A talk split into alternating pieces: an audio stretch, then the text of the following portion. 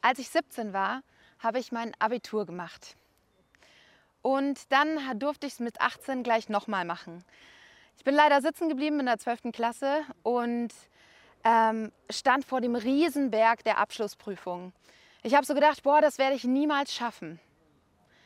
Ich habe es tatsächlich geschafft und habe dann angefangen zu studieren. Und zwar in Liebenzell, evangelische Theologie und Pädagogik. Und dann war da diese Bachelorarbeit. Und sie stand vor mir wie ein Riesenberg. Und ich dachte, oh Mann, das werde ich nie hinkriegen. Das werde ich niemals schaffen. Dann kamen Partynächte dazu. Ich bin teilweise habe ich zwei Tage nicht geschlafen und musste mich irgendwie in der Vorlesung wach halten und ich dachte, boah, ich kann einfach gar nicht mehr, dass ich mich hier auf den Beinen halte. Ich bin der größte Held der Welt. Natürlich Beziehungschaos und der volle Terminkalender kam noch mit dazu. Nach meinem Abitur, äh, nach meinem Bachelor habe ich dann angefangen zu arbeiten und ich war total hyper. Ich habe gedacht, boah, krass, also jetzt geht's los. Ich kann mich kaum halten und habe mich in die Arbeit reingestürzt. Zuerst in der Freien Christengemeinde, dann im CVJM in Regensburg und ich hatte ultra viel zu tun. Von A nach B bin ich gerannt, ich hatte kaum Zeit zu verschnaufen und habe so gedacht, boah krass, ich gehe hier gerade so an mein Limit, so krass an meine Belastungsgrenze und habe gedacht, ey, schlimmer kann es nicht werden. Und dann, vor ungefähr genau drei Jahren, habe ich mein erstes Kind bekommen. Und nach meinem ersten Kind habe ich zwei Jahre später, also jetzt genau vor einem Jahr, mein zweites Kind bekommen. Und ich muss euch sagen, Leute, da bin ich noch mal ganz neu an meine Belastungsgrenze gestoßen. Es war unglaublich, wie viel ich lernen musste in kürzester Zeit. Zum Beispiel, dass ich bewegungslos schlafe, während mein eines Kind auf der rechten Seite und mein anderes Kind auf der linken Seite ist. Und ich habe gedacht, wenn ich mich jetzt bewege, wacht eins der beiden auf und das will ich mitten in der Nacht um drei nicht. Oder die andere Sache, die ich gelernt habe, ist, Windeln zu wechseln, während ich meiner anderen Tochter erkläre, wie sie auf das Klo geht. Diese Sachen durfte ich lernen und ich muss ganz ehrlich sagen, es ist herausfordernd. Der Job einer Mutter ist unglaublich fordernd. Und heute ist Muttertag. Ich möchte euch heute eine Ermutigung mitgeben ähm, für stürmische Zeiten oder in stürmischen Zeiten. Ich bin eine Mutter, wie gesagt, von zwei kleineren Kindern. Deswegen werde ich jetzt speziell für diese Mut Mütter einfach ein paar Tipps raushauen, die mir geholfen haben, in meinem Alltag zu überleben oder besser noch, meinen Alltag gut zu bewältigen. Gerade im Moment in der Corona-Zeit muss ich sagen, es ist so krass, wie viel Mütter in dieser Zeit leisten.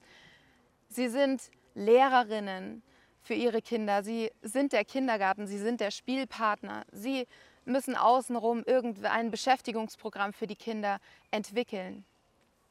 Und viele sagen in dieser Zeit, boah, die Mütter sind unsere Helden. Und alle bewundern uns. Aber ganz ehrlich, Leute, ich weiß nicht, wie es euch geht. Mir hilft diese Bewunderung im Alltag nicht sonderlich viel. Ich habe mir überlegt, was hilft mir im Alltag und möchte das euch einfach weitergeben für die Väter und für die Leute unter euch, die noch ganz weit weg sind vom Muttersein und damit auch nichts zu tun haben. Ich bin mir sicher, der ein oder andere Punkt kann auch für dich voll wertvoll sein und in dein Leben sprechen. Den ersten Punkt, den ich für euch habe, ist fasst Mut, habt keine Angst. Das Volk Israel, das hat Jesaja hat das damals gesagt zum Volk Israel, der war ein Prophet weil sie überall von Feinden belagert worden sind. Er sagt, hey, fasst Mut und habt keine Angst.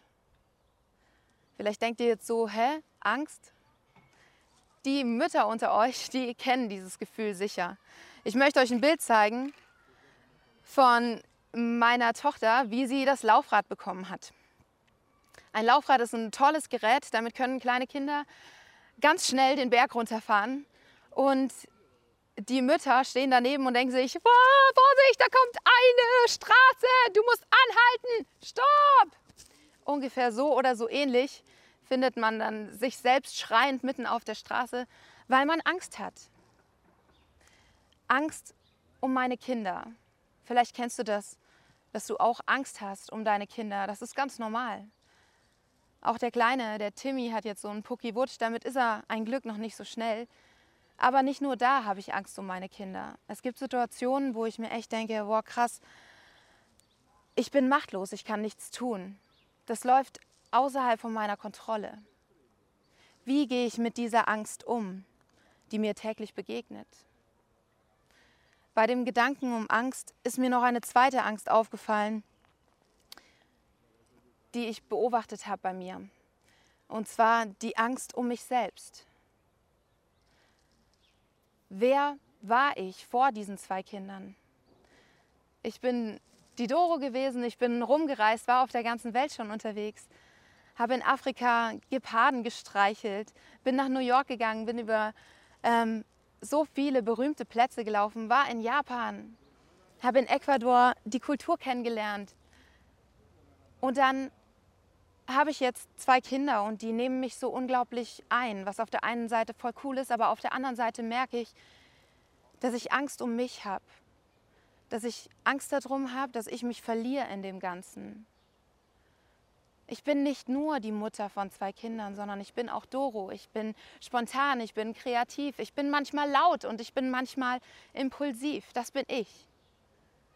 Aber ich merke, wenn ich abends die Kinder ins Bett bringe und es jetzt acht oder Viertel nach acht oder halb neun ist, dass ich kaum mehr Kraft habe, um jetzt zu überlegen, hey, was will ich eigentlich? Was brauche ich eigentlich? Ich weiß nicht, ob du diese Angst auch kennst, dass du dich in dir selbst irgendwie verloren hast und nicht mehr weißt, wie du dich wiederfinden sollst. Ich glaube, diese Angst ist ganz real und diese zwei Ängste habe ich jetzt einfach mal rausgepickt und möchte diesen zwei Ängsten den Jesaja-Text gegenüberstellen. Sagt denen, die sich fürchten, fast neuen Mut. Habt keine Angst mehr, denn euer Gott ist bei euch. Jetzt wird er euren Feinden alles Unrecht vergelten, das sie euch angetan haben. Gott selbst kommt, um euch zu retten. Das steht in Jesaja 45, Vers 4. Das hat für das Volk damals gegolten, das gilt aber für dich und mich heute auch immer noch.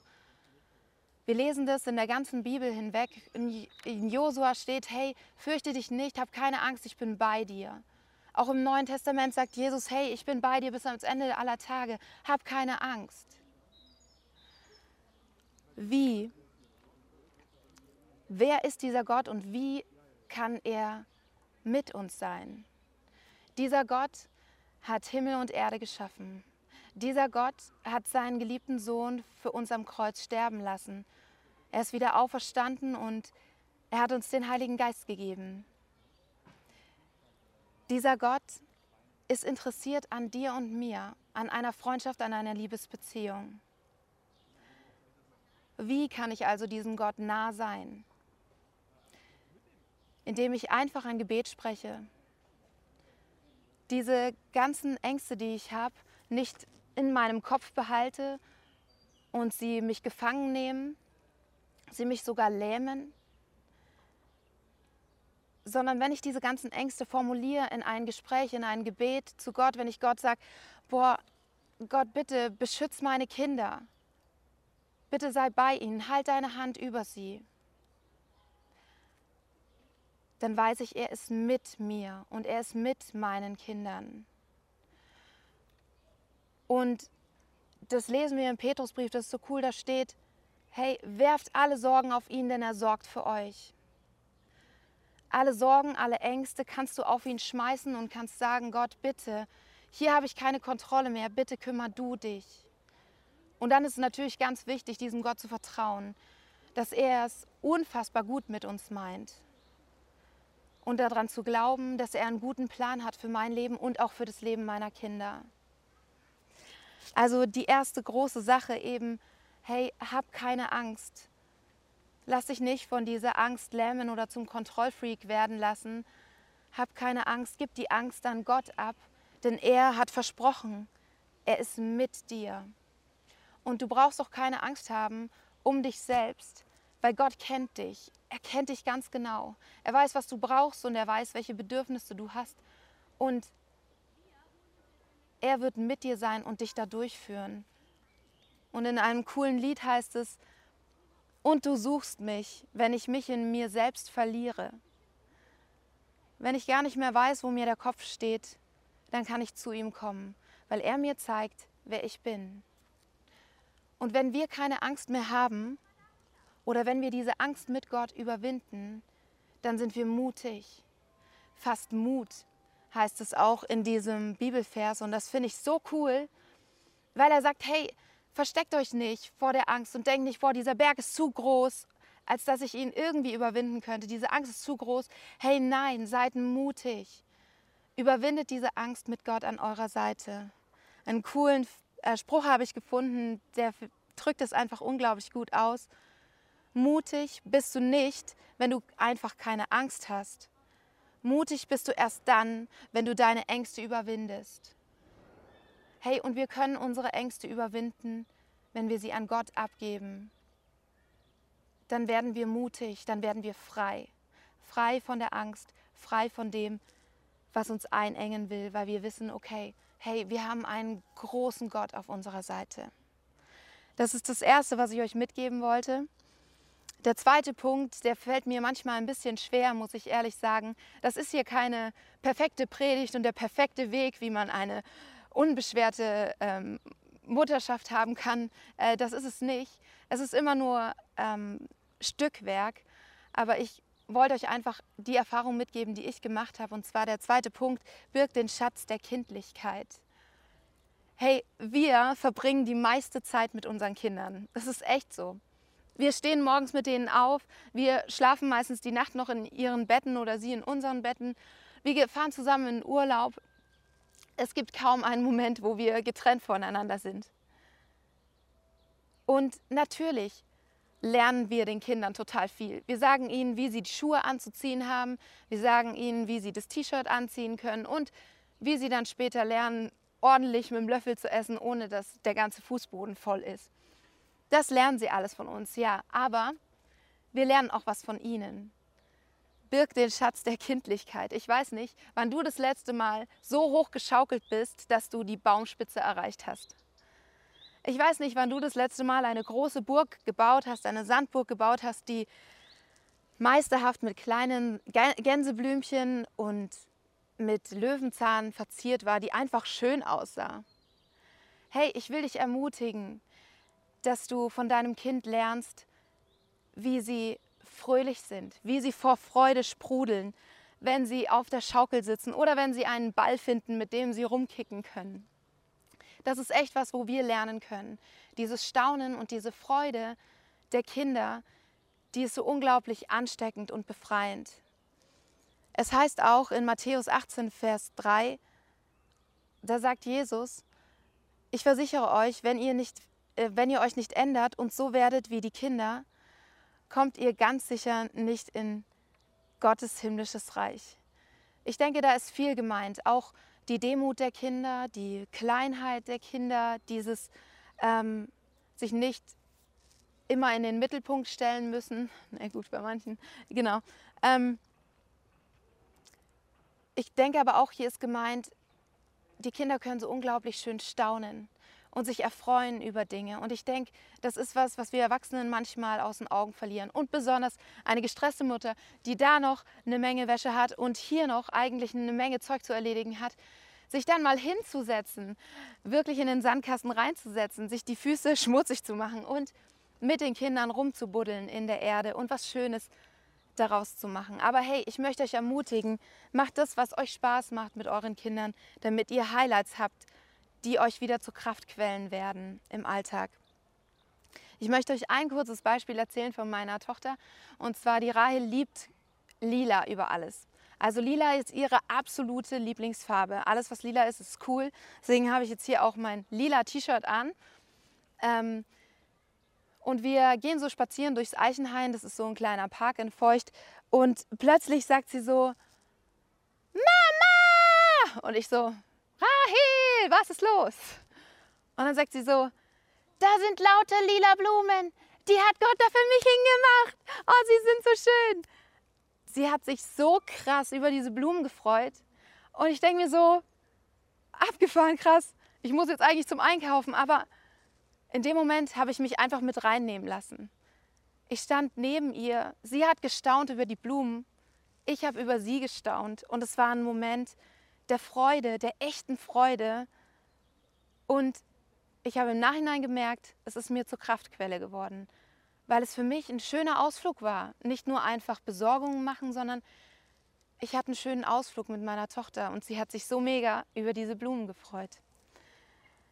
Genau, das können wir auf jeden Fall von unseren Kindern lernen und dazu eben diese Ermutigung. Der letzte Punkt, den ich euch mitgebracht habe, aber sicher nicht der einzige. Also wie gesagt, ich halte mich hier an diese drei Punkte, aber es gibt sicher noch eine lange Liste, die ihr alle auffüllen könnt, wo ihr alle auch viel zu erzählen habt. Und das wäre auch eine coole Gelegenheit einfach für den nächsten Kindergarten, äh, Kinder, Spielplatztag, wenn du zu deiner anderen, zu einer anderen Mutter sagst, hey, das und das hat mich gerade echt ermutigt, hey, probier das doch mal aus. Äh, wir sind echt darauf angewiesen, dass wir uns gegenseitig ermutigen. Genau, also der letzte Punkt, sei nicht dein Feind. So ein Punkt, der mir sehr schwer fällt.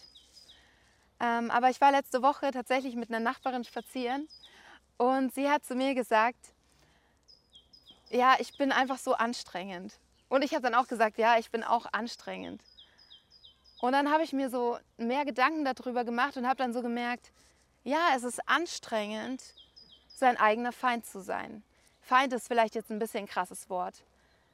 Aber es ist anstrengend, wenn man gegen sich selbst arbeitet, wenn man sich immer wieder verurteilt für die Sachen, die halt nicht so gut klappen, wo man die Wickeltasche tatsächlich zu Hause vergessen hat oder das Lieblingskuscheltier von einem deiner Kinder.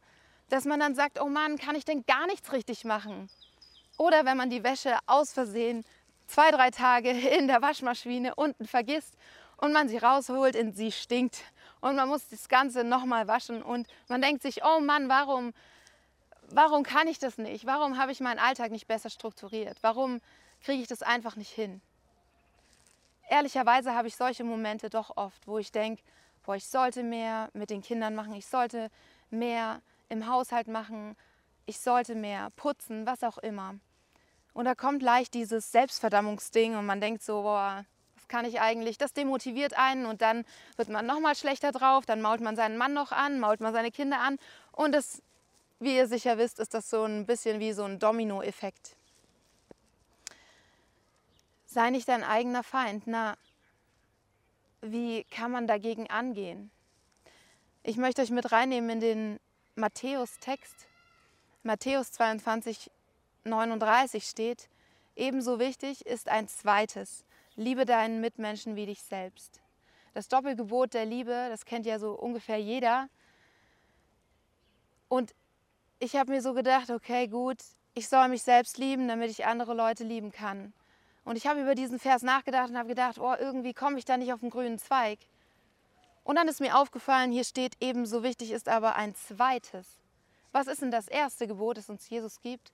Das erste Gebot ist, liebe deinen Herrn, deinen Gott mit ganzem Herzen, mit voller Kraft, mit all deinem Sein.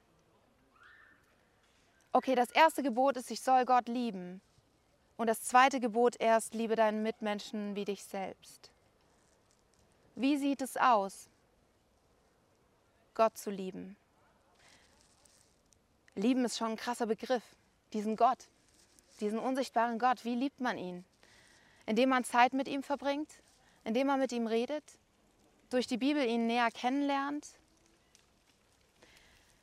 Und ich denke auch, was ganz wichtig ist, um ihn kennenzulernen, auch mit anderen Leuten darüber zu sprechen, wie er denn so drauf ist, dieser Gott. Und dann geht es natürlich darum, ihm, ihn nicht nur so kennenzulernen und mit ihm zu reden, sondern dass man Vertrauen aufbaut, dass man sagt, okay Gott, ich vertraue dir da, ich glaube an dich und ich gehe die nächsten Schritte. Und dann lernt man diesen Gott kennen und man lernt ihn vielleicht sogar lieben. Und dann, was passiert dann? Dann begegnet man einem Gott, der mich liebt.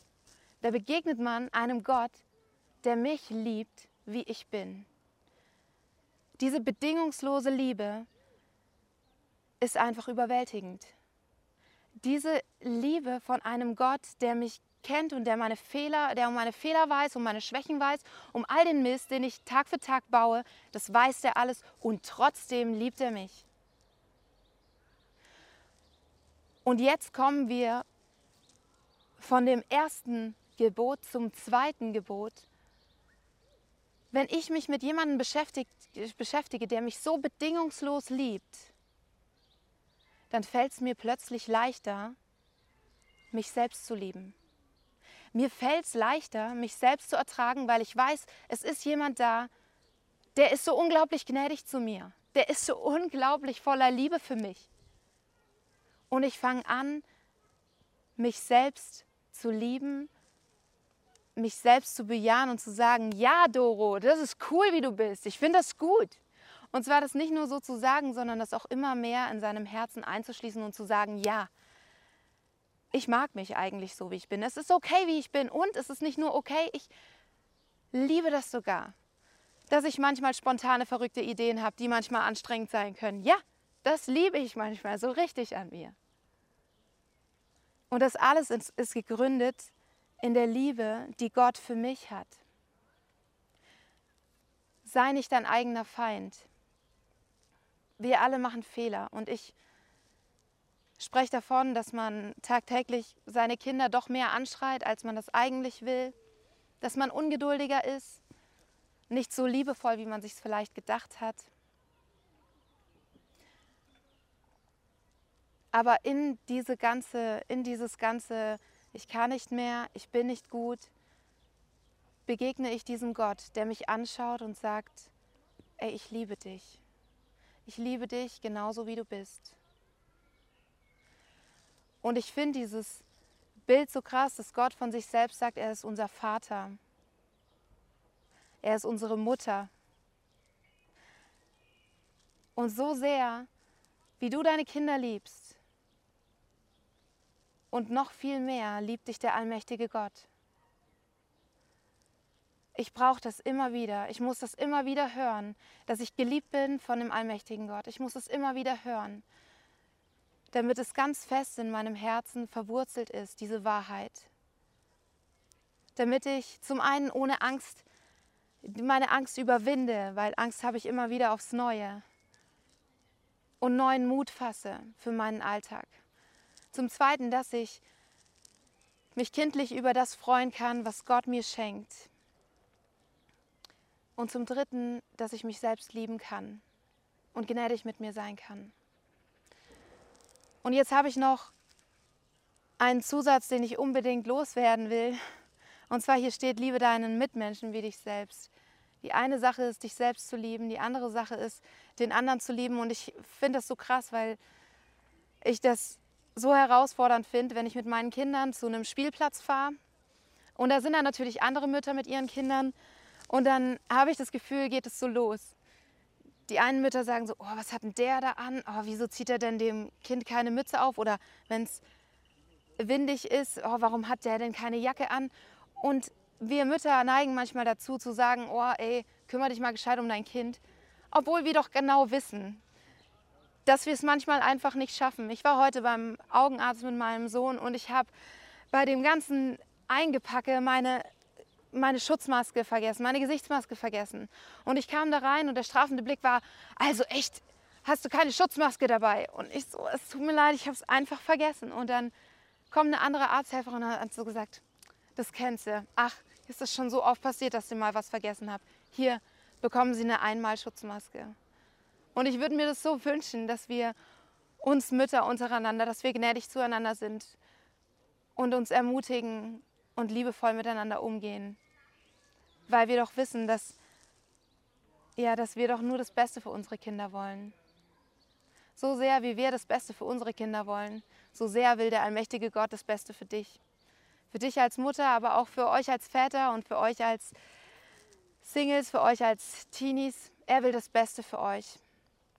Und damit schließe ich meine Predigt und danke euch fürs Zuhören. Und ich hoffe, ihr hattet den einen oder anderen Moment, wo ihr auftanken konntet, wo ihr ermutigt worden seid.